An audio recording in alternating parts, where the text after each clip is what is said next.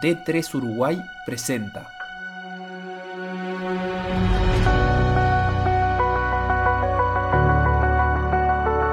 Ricardo Fabini. No, en el deporte miedo no existe. Después de todo lo que he vivido en el deporte, ya está. Velerista olímpico.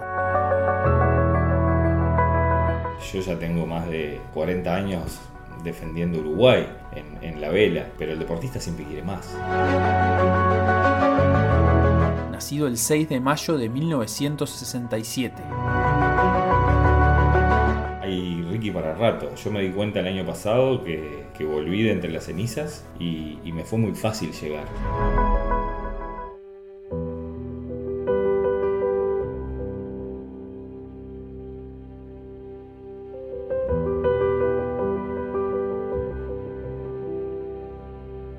¿Tenés página de Wikipedia? Sí. ¿Qué dice tu página de Wikipedia? No, la, página la página de Wikipedia, básicamente yo no, Un día me enteré que estaba en Wikipedia y, y obviamente es un, un breve currículum de, de- de mi carrera deportiva.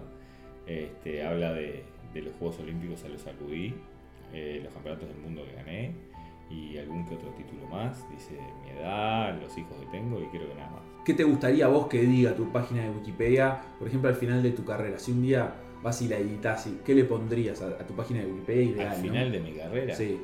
Lo que pasa es que el final de mi carrera lo veo tan lejos todavía que no, no lo estoy pensando. Yo creo que, que lo digo siempre, hay, hay Ricky para rato. Yo me di cuenta el año pasado que, que volví de entre las cenizas y, y me fue muy fácil llegar. Entonces no, no veo el final. Yo creo que hay mucho por hacer. Mi, mi meta es siempre, la de todo deportista, es ganar. Ganar algo y hacer una trayectoria en el deporte. Eh, yo ya tengo más de 40 años defendiendo Uruguay en, en la vela, pero, pero el deportista siempre quiere más. Entonces, mm, no le pondría un fin. ¿Te definirías como un deportista eterno? No sé si eterno, pero mi deporte me ayuda a eso. Mi deporte me ayuda a eso porque yo empecé a navegar a los 7 años y a los 9 estaba compitiendo en un campeonato sudamericano por Uruguay. Y tengo 53 y no veo el fin, es como te digo yo. Yo creo que, que preparándose eh, con la experiencia que me dio el deporte en, en- vela, eh, hay un, un sinfín de oportunidades para adelante. ¿Cuál es tu miedo más grande al día de hoy? Miedo y no poder disfrutar a mis hijos, creo que es el único. Y si tenés que hablar del deporte, No, en el deporte miedo no existe. O sea, eh, después de todo lo que he vivido en el deporte, ya está. He navegado con varicela, he navegado con un yeso puesto dos días antes del campeonato. Eh, hace menos de un año tuve un accidente que salí por suerte y competí en un campeonato mundial con un barco prestado, el brazo roto y no sentía la pierna. O sea, ¿qué miedo puedo tener? No existe. y con todas esas experiencias y cómo has salido, ¿te sentís afortunado? Sin duda, muy afortunado. Eh, el, el estar hoy entero y, y poder seguir navegando, me siento súper afortunado. O sea, yo hoy tengo 53 años y, y me subo arriba de una bicicleta de spinning y estoy una hora dándole, después voy a nadar, después me voy a navegar. O sea, tengo que dar gracias. O sea, fue algo que no, nunca esperé. De repente llegar a, a esta edad y poder seguir haciendo todo lo que quiero y no me privo absolutamente de nada. ¿Cuál es la alegría que más recordás? Creo que la alegría que más recuerdo puede llegar a haber sido cuando nació mi primer hijo. Creo que eso es, es una de las cosas que, que me marcaron. ¿no? O sea, ver nacer, verlo nacer fue, fue una de las cosas más, más, más lindas del mundo. ¿Y en el deporte, en el agua o, o vinculado al deporte? En el agua te podría decir que, que tengo muchos momentos que fueron espectaculares, ¿no? Este, ganar una medalla panamericana con mi hermano es una. Ganar un campeonato mundial con mis, con mis dos hermanos es otra.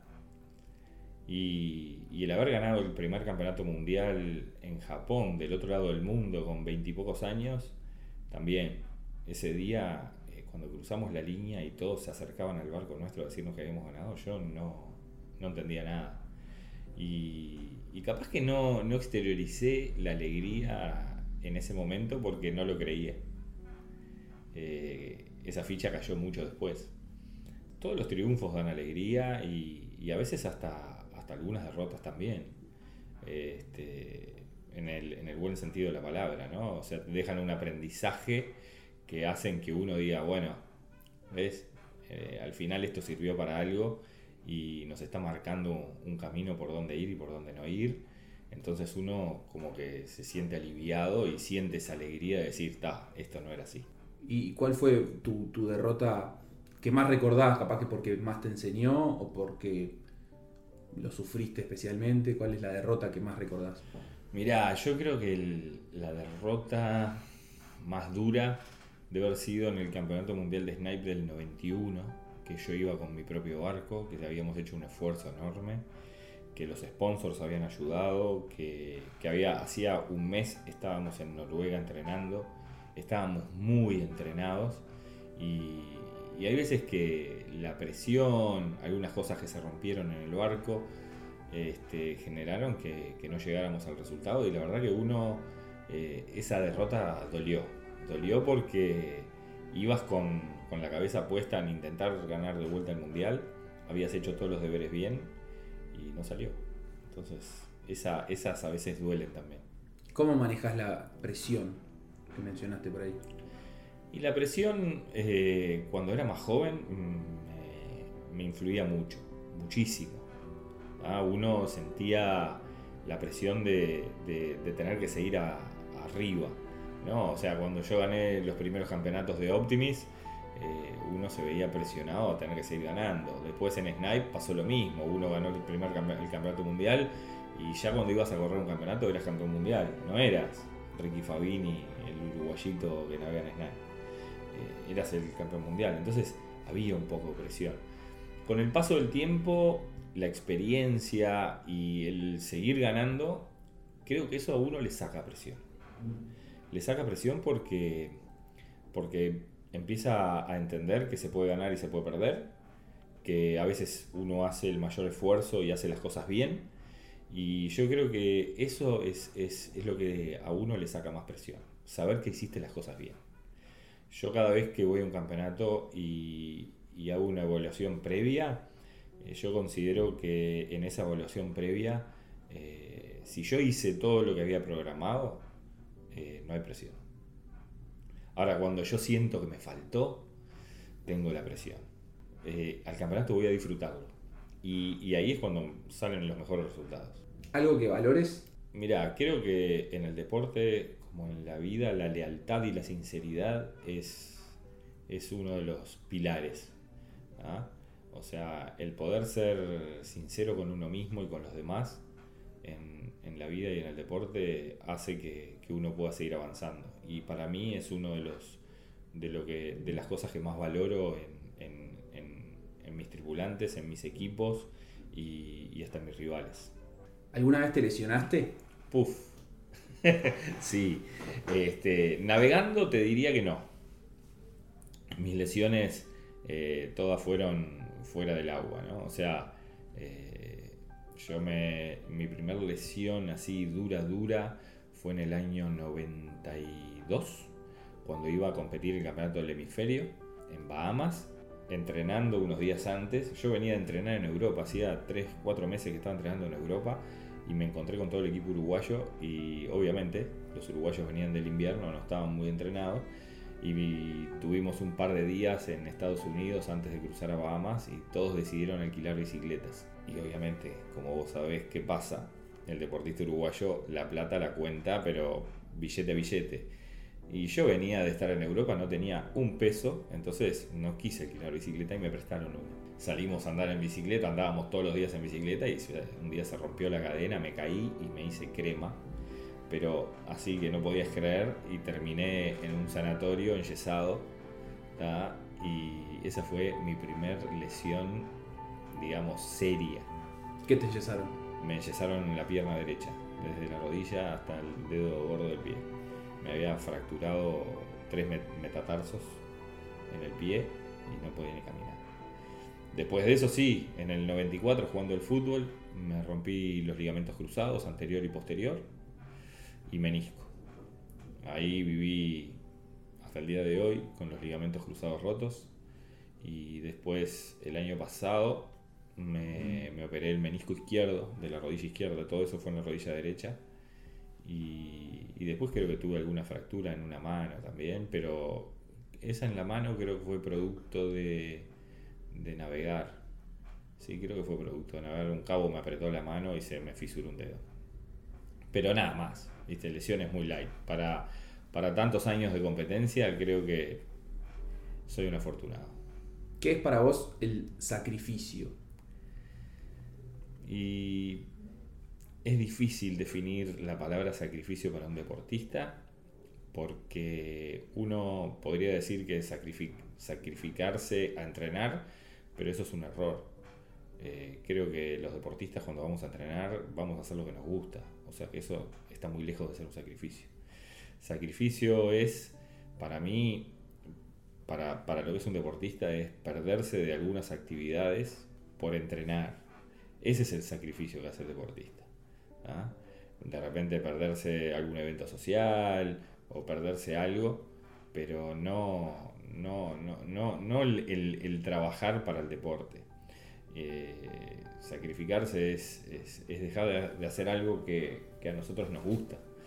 Y, y todo lo que es eh, entrenar y eso no, no, lo considero un sacrificio. Arriba del, del barco se sufre. Bueno, esa es una excelente pregunta. Esa es una excelente pregunta porque eh, va un poquito enganchada con el sacrificio. O sea, el navegar se disfruta. Eh, lo que se sufre es, es, cuando no se dan los resultados y de repente se, se buscan las maneras de, de, mejorar los rendimientos y, y, la tensión que hay y la incertidumbre puede causar un poco de sufrimiento de, de, de ver que uno no llega a los resultados. Pero creo que arriba del barco mismo uno no, no se da cuenta del sufrimiento creo que no hay sufrimiento arriba del barco. El sufrimiento es algo que, uno lo, analiza cuando llega a tierra y ve que, el resultado no fue el adecuado y ahí se sufre por, por, cosas que hizo arriba del barco, pero al menos en mi caso, yo cuando estoy navegando no, no, lo, no veo un sufrimiento en, en, en, un barco, lo veo más que nada cuando hago el análisis post regata y, y y ahí puedo llegar a decir, pa, qué bacana, si hubiésemos hecho esto, y ahí sufrís un poquito el, el que te falta eso para, para lograr los, los, objetivos, pero no, no arriba del barco. ¿Qué es lo más difícil de hacer tu deporte? Mira, mi deporte tiene varias cosas, ¿no? Porque lo podemos considerar como, como un deporte individual o un deporte colectivo. Cuando uno está haciendo el deporte individual en un barco de uno solo, creo que lo más difícil es controlar la cabeza. ¿ah? Creo que eso es lo más difícil. Y, y, en, y cuando se transforma en un deporte colectivo, eh, en un barco con varios tripulantes, yo creo que lo más difícil que, que puede pasar arriba de un barco es, es eh, no lograr el, eh, amalgamar un equipo. ¿no? O sea, eh, estar arriba de un barco y, y, organizar, de repente ser el líder, te, te, toca ser el líder, de repente te toca ser un tripulante. Y, y, uno ve que lo difícil es cuando no logra que todas esas piezas se enganchen y, y trabajen en equipo. Eso es, es, lo más difícil. Un abrazo, un festejo que, que recuerdes especialmente. Y festejo que, que recuerdo especialmente al cruzar la línea de los Juegos Panamericanos con mi hermano. Ese en los Panamericanos del 95, ese fue, si bien no logramos el oro, fue un festejo, digamos, de esos que, te da satisfacción por cómo se presentó todo el, el, campeonato. Fue un campeonato bastante adverso para nosotros y lo sacamos. Este, el campeonato mundial de IMS en, en España también, también fue un festejo muy lindo, un abrazo fuerte con toda la tripulación de, un, una meta lograda. Y, y, creo que a medida que pasa el tiempo uno disfruta más los triunfos. Eh, el triunfo del Campeonato Panamericano con Flo creo que también, si bien tuvo ese sabor agridulce que no pudimos disfrutarlo enseguida porque eh, en la media del race nos quedamos con las ganas de ganar ese campeonato y sabíamos que lo podíamos ganar, o sea, estaba, era casi nuestro. Eh, creo que eso no nos dejó tener el abrazo que nosotros queríamos de ese campeonato. Ya hablaste de tus hermanos, pero ¿de qué manera tu familia ha sido una inspiración o un apoyo en, tu trayectoria deportiva? Y bueno, mi padre, ¿no? Mi padre fue el que, nos inculcó dentro de lo que era el agua. Yo de muy chiquito al principio me llevaban a pescar. Yo no, no iba a navegar, iba en una lancha y a pescar. Y me gustaba mucho el agua, no me mareaba, estaba todo el día pescando, me encantaba. Y, mi padre un día cuando vio que nos gustaba tanto compró un velero para arreglar bastante roto. Y, la familia entera iba a trabajar al barco, a arreglarlo, a sacarlo de cero. Y cuando te digo un velero, era un barco de 5 metros 90, sin cabina, sin nada. Era para salir a navegar, era un daily sailor. Eh, era para navegar durante el día y disfrutar en familia. Y la verdad que, son de los recuerdos más lindos de, de mi infancia el navegar con mi padre y mi hermano. Bien, y momentos del, del deporte que te hayan hecho saltar de alegría o emocionarte? No, emocionarme, eh, y lo digo siempre, eh, la entrada al Estadio Olímpico en Barcelona, no hay igual. Y creo que para ningún deportista que entre a un Juego Olímpico con la bandera, eh, lo va a llevar el resto de, su vida en, su retina y en sus pensamientos y en sus, en sus recuerdos, porque es un momento único. O sea, entrar a un estadio olímpico eh, representando tu país y encima que te anuncien por los altoparlantes y lleves la bandera de tu país, eh, no muchos deportistas en el mundo tienen esa suerte. ¿Qué es para vos D3? Bueno, D3 te lo voy a decir sencillo, te voy a decir al revés. ¿Cómo conocí yo a Fede? Que es diferente. Ah, yo a Fede lo conocí hace muchos años. Eh, éramos los dos muy jóvenes y estábamos en Punta del Este y la verdad que nos conocimos en una situación que era todo diversión, era todo mágico. Lo que nos divertíamos con Fede en esas épocas eran de no creer. Y volver a encontrarme con Fede en el tiempo siempre era recordar esas épocas. Hasta que un día me dice, no, que vení, que vamos a comer, que esto, que lo otro, te tengo que contar, que esto. Yo sabía el rubro en el que él giraba. Y, ahí fue cuando, cuando volví a tener un contacto con D3. Y D3 para mí es eh, es una empresa que si yo tuviese que armar una empresa, este, haría lo mismo que hizo D3. ¿ah?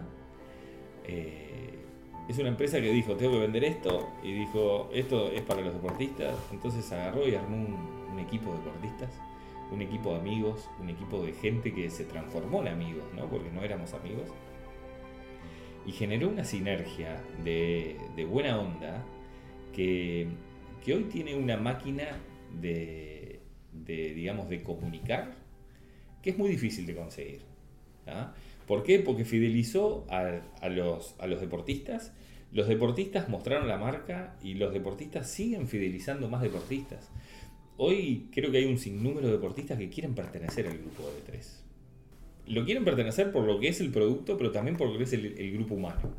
Pero nosotros lo vemos más como, como una comunidad de deportistas que tratamos de, ayudarnos entre nosotros, ayudar a quien nos ayuda, que es la empresa, y, promover no solo la empresa, promover el deporte y las buenas costumbres. Creo que es un proyecto que, puede seguir creciendo y puede marcar un antes y un después en la comunicación deportiva. ¿Por qué es tan importante? En realidad, la, la, pregunta es la siguiente. Yo sé que vos tenés un sueño que es que exista una agrupación de atletas en Uruguay. ¿Por qué es tan importante eso? Y la agrupación de atletas en Uruguay es importante porque es necesario que el deportista le dé a conocer a los dirigentes lo que realmente necesita. Yo sigo insistiendo que hoy tenemos la Secretaría de Deporte, el Comité Olímpico, la Fundación Deporte Uruguay, pero dentro de todo eso son pocas esas instituciones que tienen, escuchan al deportista. ¿ah? Eh, siempre escuchan a los dirigentes y muchos dirigentes nunca llegaron a deportista. Yo siempre digo que el, deportista a veces eh, le cuesta llegar a la dirigencia porque una vez que termina su etapa en el deporte le cuesta seguir eh, en, el mismo y si no es practicándolo. Eh, es difícil encontrar deportistas de alto nivel que tengan éxito en, en, las instituciones deportivas. Pero yo creo que todas, todas las instituciones deportivas, tanto clubes como Secretaría de Deporte, Comité Olímpico, tendrían que tener atletas en su, en su comisión eh, activos para que les puedan comunicar la realidad y no eh, se manejen con percepción. Hoy la mayoría se manejan con percepción. Si bien se reúnen y todos, pero se reúnen con el presidente de la federación, con este, con otro, con esto, lo otro. Pero a los atletas en el fondo se les escucha muy poco.